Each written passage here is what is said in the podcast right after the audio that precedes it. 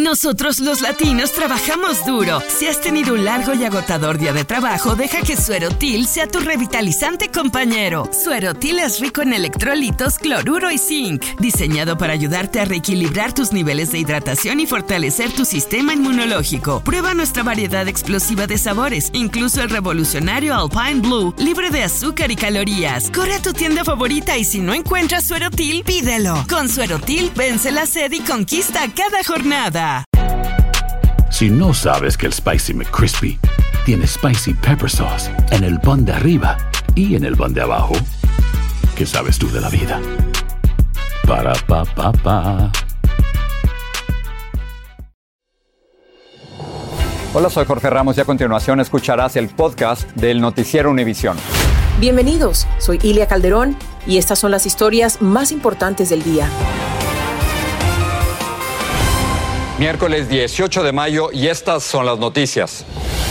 Cinco inmigrantes que murieron en un vagón de tren en Piedras Negras, México, se equivocaron de ruta y tomaron un tren vacío. Cuatro eran hondureños, uno mexicano. La policía busca a dos jóvenes por la balacera que le costó la vida a una niña de 11 años en Nueva York. Aquí en Noticias Univisión hablamos con sus familiares que exigen justicia.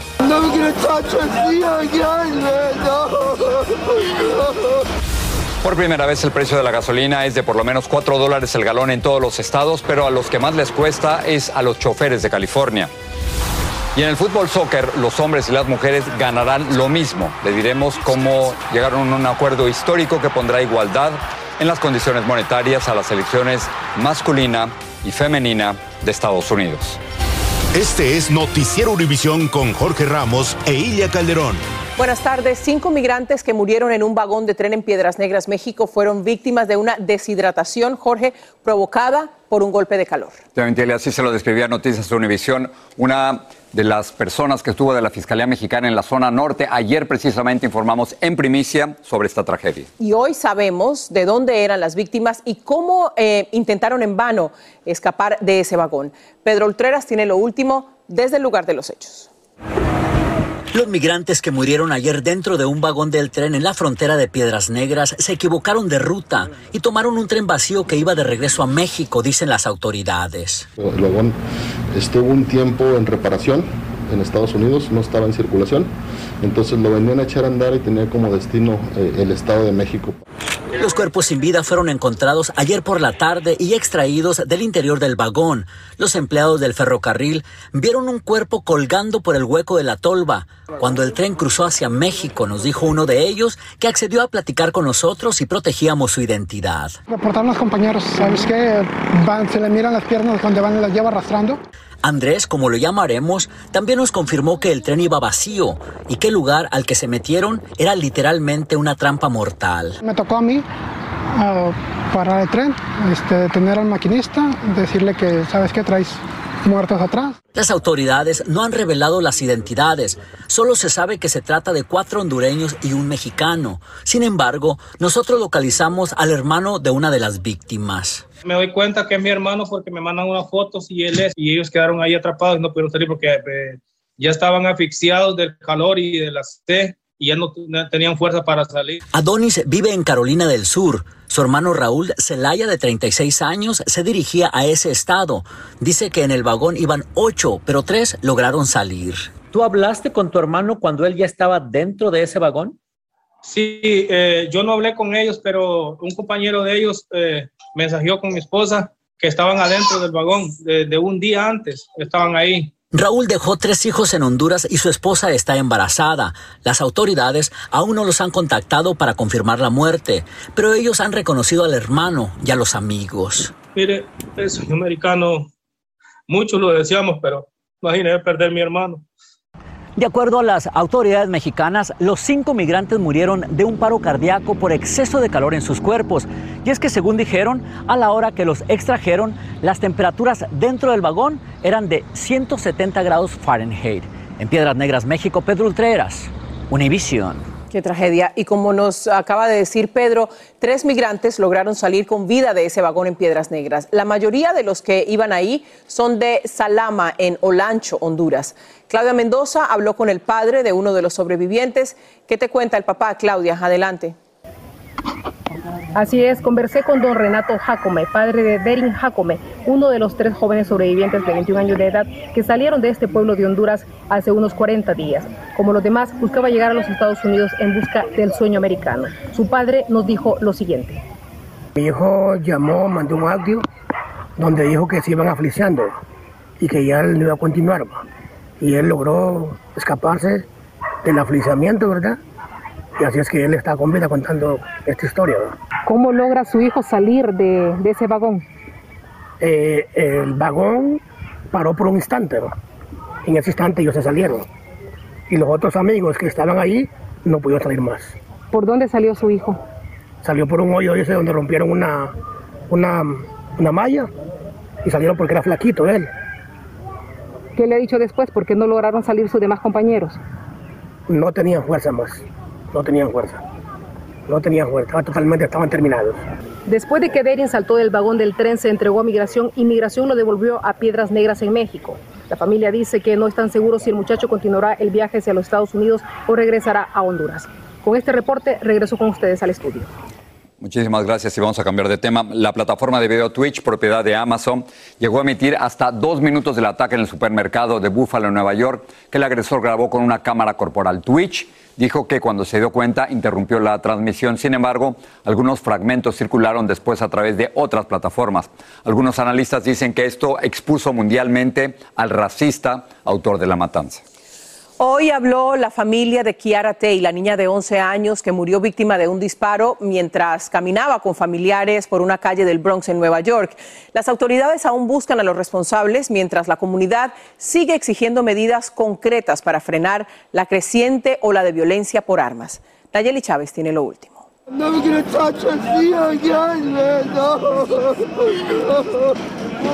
Ahogados en llanto, los padres de la pequeña Kiara Tai solo tuvieron fuerza para implorar que se haga justicia por el asesinato de su pequeña de 11 años de edad, quien murió luego de ser impactada en el estómago por una bala mientras caminaba por la calle acompañada de un familiar quien se había arreglado las uñas en este salón. El horrendo crimen quedó grabado por una cámara de seguridad y ahora las autoridades buscan a los sospechosos. Esos padres están destrozados, la comunidad está destrozada. Nosotros tenemos que hacer algo. ¿Qué vamos a hacer? Desde temprano no cesaron las muestras de condolencia de personas que llegaban a dejar flores y rendirle tributo al estudiante de sexto año. El crimen que ocurrió a plena luz del día estremeció a quienes llevan décadas viviendo en el área y aseguran que la violencia por armas de fuego ha llegado a niveles alarmantes nunca antes vistos. Esta área ha sido mala, pero mala en general, nunca mala donde nuestros propios niños están matando a otros niños y balas están corriendo la área nombre. Esta tarde, religiosos, políticos y activistas se congregaron para hacer un llamado de acción para combatir la ola criminal que está acabando con la vida de niños y jóvenes. Ya uno no puede caminar a la bodega o ir para la escuela sin pensar que alguien, que una bala va a venir a donde quiera y le va a quitar la vida a uno. Según estadísticas del Departamento de Policía de Nueva York, en lo que va del año, 40 menores de edad han sido víctimas de tiroteos alrededor de la ciudad. De momento, la policía está ofreciendo una recompensa de hasta 10 mil dólares por cualquier información que conduzca al arresto de los sospechosos. En Nueva York, Nayeli Chávez Geller, Univisión. Un ex policía de Minneapolis se declaró culpable de homicidio en segundo grado en la muerte del afroamericano George Floyd en el 2020. La fiscalía dijo que la confesión de Thomas Lane es muy importante para sanar las heridas de la familia de Floyd, de Minneapolis y de todo el país. En febrero, un jurado declaró culpable a Lane y a otros dos agentes por haber violado los derechos civiles de Floyd. El principal culpable, Derek Chauvin, cumple condena por asesinato. Vamos a pasar a un tema que nos afecta a todos, el precio de la gasolina que superó los 4 dólares en todos los estados por primera vez. El alza se atribuye principalmente al aumento del precio del crudo que ronda los 110 dólares el barril. A nivel nacional, el costo promedio de un galón está en 4 dólares con 52 centavos. Sin embargo, en seis estados supera ya los 5 dólares. En California superó los 6 dólares el galón, el máximo en todo el país. Jaime García nos amplía desde Los Ángeles se derribó la barrera psicológica de los 4 dólares. y sin que nada lo detenga, el precio de la gasolina sigue escalando a niveles históricos por todo el país. En este momento, a nivel nacional, el precio de la gasolina está a 4 dólares con 57 centavos por galón. Es un aumento de 4 centavos en solo un día. Los estados de Georgia, Kansas y Oklahoma fueron los últimos en disfrutar la gasolina más barata del país la que cada día es más difícil de conseguir. Hace cuatro años llegó a bajar inclusive abajo de habían gasolineras a 1,79. Si hacemos cuentas de ese tiempo, en cuatro años para acá, es impresionante el aumento. Y en California, el aumento ya no tiene precedente. Está a 6 dólares con 5 centavos eh, por galón. Es un aumento de 21 centavos en solo una semana. En esta gasolinera en el centro de Los Ángeles, el galón del combustible ya está cerca de los 8 dólares y el diésel ya rebasa ese precio. Yes, there is a war. Senadores republicanos acusaron al gobierno del presidente Biden de no detener los aumentos y de culpar solamente a la guerra en Ucrania, recordando que el incremento en los precios de la gasolina se inició mucho antes de la invasión rusa. Hay que indicar que este aumento en el costo de la gasolina no le ha seguido una disminución en la demanda del combustible. La gente está saliendo más y desafortunadamente conforme nos acercamos a este Día de los Caídos, a estos días festivos, esto se va a sumar a la demanda y es muy probable que tenga un efecto directo y siga aumentando el precio de la gasolina. La corporación financiera JP Morgan predijo que antes del fin del verano, el resto del país estará pagando los 6 dólares por galón de gasolina que hoy ya se paga en California. En Los Ángeles, Jaime García, Univisión. Y esta es una noticia que se produce recientemente. El presidente Biden invocó la ley en defensa de la producción y ordenó importar leche de fórmula para bebés y también aumentar su producción en los Estados Unidos. Esta orden significa que el gobierno federal le dará prioridad a ingredientes esenciales que necesita la leche de fórmula y obligará a los distribuidores a suministrar los recursos que necesitan los fabricantes de ese producto. Los casos de COVID están aumentando y los Centros para el Control de las Enfermedades recomendaron usar mascarillas en lugares cerrados en las zonas de mayor rebrote. A nivel nacional, el aumento ha sido del 26% en comparación con la semana anterior. Los ingresos en los hospitales subieron 19% y ya, por ejemplo, la ciudad de Nueva York y el estado de Maryland recomendaron volver a las mascarillas en lugares cerrados. Al volver, la típica diversión de cavar un hueco en la arena, en la playa, se convirtió en la tumba de un adolescente. Silencio, indiferencia y burocracia, esos son los grandes cómplices de la violencia contra las mujeres en México. Y tendremos el golazo laboral que se anotó la selección femenina de los Estados Unidos tras años de lucha por sus derechos económicos. Si no sabes que el Spicy McCrispy tiene Spicy Pepper Sauce en el pan de arriba y en el pan de abajo, ¿qué sabes tú de la vida? Para, pa, pa, pa. Familia querida de Univisión, aquí Lucero para decirles que no se pueden perder el gallo de oro. Lunes a viernes a las 9 por Univisión. Estás escuchando el podcast del noticiero Univisión. Lo que comenzó como un día de playa en Nueva Jersey terminó en una verdadera tragedia. Un joven de 18 años perdió la vida y su hermana resultó lesionada luego de que cavaran un profundo hoyo en la arena que terminó atrapándolos. Fabiola Galindo tiene detalles de este incidente que enluta a una familia.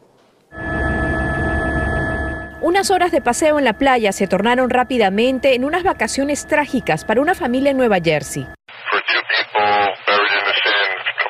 La llamada de emergencia registrada a las 4 de la tarde del martes describe a dos hermanos que quedaron enterrados en un hueco que cavaron en la arena y cayeron en él.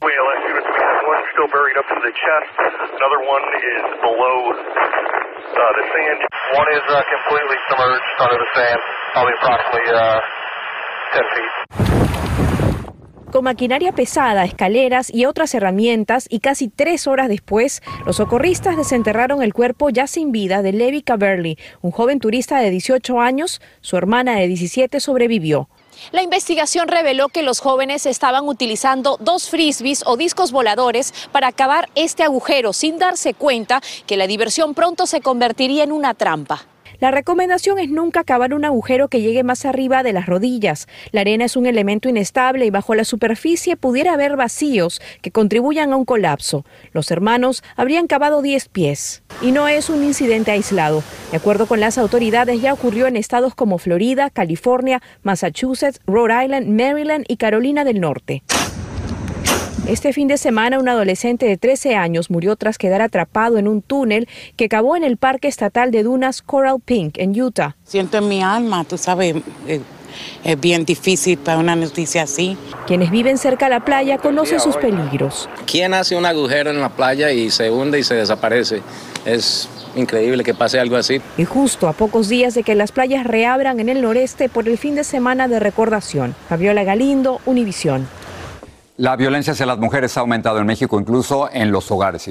Cifras oficiales, Jorge, indican que durante la pandemia la violencia hacia las mujeres y las niñas creció en más del 15%. Pero el incremento podría ser mayor, pues existen muchas barreras que encuentran las que denuncian los abusos y hacen que muchas, por supuesto, guarden silencio. Jessica Cermeño constató en una oficina de la Fiscalía del Estado de México el via crucis que las mujeres deben enfrentar para poder denunciar. En abril, las protestas en México por la desaparición de Devani Escobar llegaron a las calles de muchos lugares. Entre ellos Nezahualcóyotl, un municipio del Estado de México. La marcha llegó a la sede de la Fiscalía Local, pero apenas terminó el mitin, la terrible realidad regresó. Sufrí una violación sexual. ah, por una persona que no conocía. Como yo intenté gritar, él me agarró, o sea, me tapó la boca y me estaba ahorcando. Cuando vimos a Lili Hernández en la puerta de la fiscalía, llevaba varios días tratando de denunciar la agresión que sufrió en una fiesta una semana antes. Me tomaron la, de- la declaración, pero me dijeron que no había sistema, que estaba muy saturado. En las cuatro horas que estuvimos ahí contamos 19 mujeres que no pudieron denunciar. Mujeres silenciosas, golpeadas, amenazadas de muerte por su pareja. Micaela Hernández nos dijo que tenía dos semanas fuera de su casa por las golpizas. que mi papá estaba alcoholizado, le pegó a mi mamá. Yo creo que viendo todos los golpes van a, a pasar tan rápido. No, pues no. Nada más la anotaron, la hicieron pasar con el juez y el juez le dijo que tenía que ser una predemanda, pero que no había sistema. Pues sí, siendo mucha tristeza y mucho coraje porque ahorita yo no tengo dinero como para meter un abogado. A ellas solo las atendieron por las protestas de activistas que se quedaron tras el mitin. Hay otra pandemia de la que no se habla y es esta violencia constante que la normalizamos, que pensamos que, que, que así debemos de vivir las mujeres. Violencia intrafamiliar que aquí muchas veces termina en muerte. En todo el país el lugar considerado más peligroso para las mujeres es este, el Estado de México. El año pasado se registraron 377 asesinatos y de ellos 145 fueron considerados feminicidios. Por eso acercarse a un ministerio público en México es encontrar a mujeres valientes que denuncian a pesar de todos y de todo. Que fue mi culpa que me hayan haber hecho eso, cuando no es verdad. Cuando yo sé perfectamente que yo creo que nadie quiere que lo agredan. Pues ya hasta que llegan aquí muertas ya hacen algo. Y a veces no solo las matan, también las desaparecen. Mañana viajaremos a Coahuila para conocer el nuevo esfuerzo técnico y científico que se está haciendo en el norte del país para identificar los restos de las que no están. En Esahualcoyotl, Estado de México, Jessica Cermeño, Univisión. El presidente Andrés Manuel López Obrador reaccionó hoy al informe de que en México se rebasó la cantidad de 100 mil personas desaparecidas. Esto fue lo que respondió a una periodista que le preguntó por qué el número había aumentado durante su gobierno. Puede ser que los buscamos y que antes no. López Obrador dijo también que su gobierno asume la responsabilidad de buscar a los desaparecidos y de ayudar a los familiares. A propósito del gobierno de México, la administración Biden continúa el diálogo con el gobierno de Andrés Manuel López Obrador y el canciller mexicano Marcelo Ebrard tuvo un encuentro virtual con el ex senador demócrata Christopher Dodd, nombrado asesor especial de la novena cumbre de las Américas. La conversación tardó 40 minutos en español y fue calificada como franca e interesante. Hablaron de economía, de salud y por supuesto de la cumbre, como nos dice Alejandro Madrigal. Alejandro. Ilia, lo que parecía una no sabemos si una reunión o una negociación. Bueno, pues el canciller Marcelo Ebrard la calificó, como tú lo decías, de positiva y de franca, pero también dijo que se abordaron dos grandes temas, que es la recuperación económica producto de la pandemia, pero sobre todo lo que ha llamado poderosamente la atención es lo que se ha dado a conocer en las últimas semanas, principalmente por el presidente de este país, Andrés Manuel López Obrador, y era la condición para que todos los países de América Latina, incluyendo Venezuela, Nicaragua y Cuba, asistieran a la próxima cumbre de las Américas que se realizará en la ciudad de Los Ángeles en próximo junio. El presidente esta mañana, López Obrador, dijo que tenía un sueño. Ese sueño era que hubiera una reconciliación por parte de los Estados Unidos con todas las Américas y que también el presidente Biden tenía la oportunidad de sentar las bases para una nueva relación. El canciller dijo que espera recibir respuesta a esta condición en las próximas horas e incluso mañana. Una condición que, por cierto, otros países del continente como Argentina, Chile, Guatemala, Bolivia también han puesto sobre la mesa. Esos son las, los avances que se dieron de esta reunión o negociación. Regreso contigo, Ilia. Muchas gracias, Alejandro. Bueno, ya es oficial, Finlandia y Suecia solicitaron de manera formal su entrada a la OTAN, la alianza militar conformada por 30 estados, 28 europeos, Estados Unidos y Canadá. La decisión se toma tras la invasión rusa a Ucrania y rompe la tradición histórica de neutralidad en estos países nórdicos. Vamos con León para ver lo que están preparando esta noche. León. Gracias, Jorge. Amigos, buenas tardes. Esta noche en la edición nocturna tenemos lo último sobre la prohibición de armas fantasma en Illinois, un estado pionero en adoptar esta medida debido al rápido aumento de crímenes con armas de fuego. Además, varios bares y restaurantes de México ya sirven la llamada bebida antiacoso, que funciona como una nueva señal de ayuda para mujeres que están en situaciones de peligro. La idea es que esta pueda ser reconocida por las personas que están presentes ahí en el restaurante y ayuden a las mujeres a llegar a su casa a salvo todos los detalles de esto y más. Esta noche, acompáñanos, por favor. claro que sí. León, ahí estamos, ahí estamos. Gracias, León. Sigue este podcast en las redes sociales de Univision Noticias y déjanos tus comentarios. Hasta ahora las cuatro copas del mundo no le habían alcanzado al fútbol femenino estadounidense Jorge para cobrar sueldos y premios que estuvieran acorde con esos títulos. Bueno, pero tras años de intensas presiones y demandas, finalmente ganaron su batalla más difícil fuera de las canchas de fútbol. Bueno, pues y ahora van a cobrar igual que los hombres, esto tras un histórico acuerdo del que nos habla Danay Rivero. El fútbol femenino estadounidense se anotó finalmente la victoria que esperó por largos años. Logró un acuerdo para que la Federación de Fútbol reparta por partes iguales los ingresos que se obtengan en los respectivos mundiales femenino y masculino.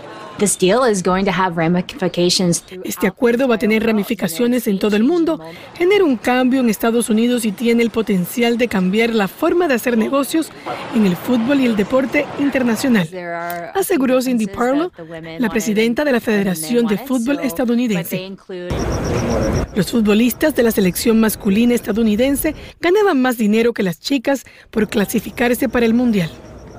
Ahora los convenios contemplan el reparto igualitario de ingresos por participación en partidos amistosos, competencias oficiales, derechos televisivos, patrocinios y venta de entradas.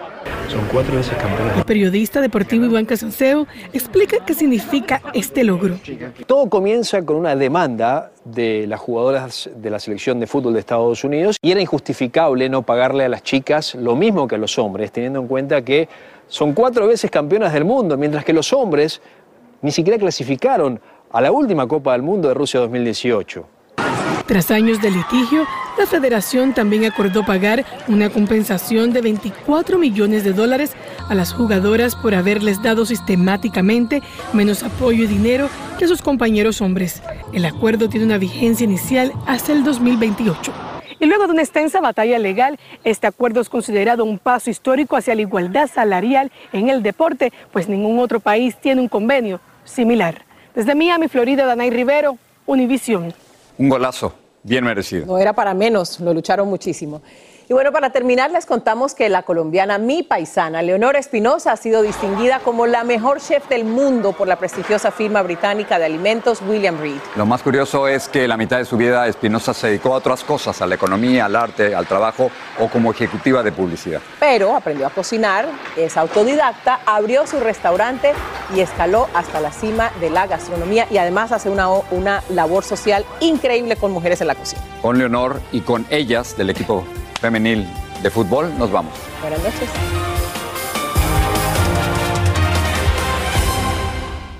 Dicen que traigo la suerte a todo el que está a mi lado. Y esa es mi mala fortuna. Basada en el clásico de Juan Rulfo, llega Univisión, El Gallo de Oro. Supongamos que la caponera puede inclinar la suerte a quien ella quiera. ¿Estás tardando en conquistarla? Con Lucero, José Ron y Plutarco Asa. Este gallo me está cambiando la vida. En una historia legendaria de amor y azar. No trates de cambiarme, no lo vas a lograr. El Gallo de Oro, lunes a viernes a las 9 por Univisión.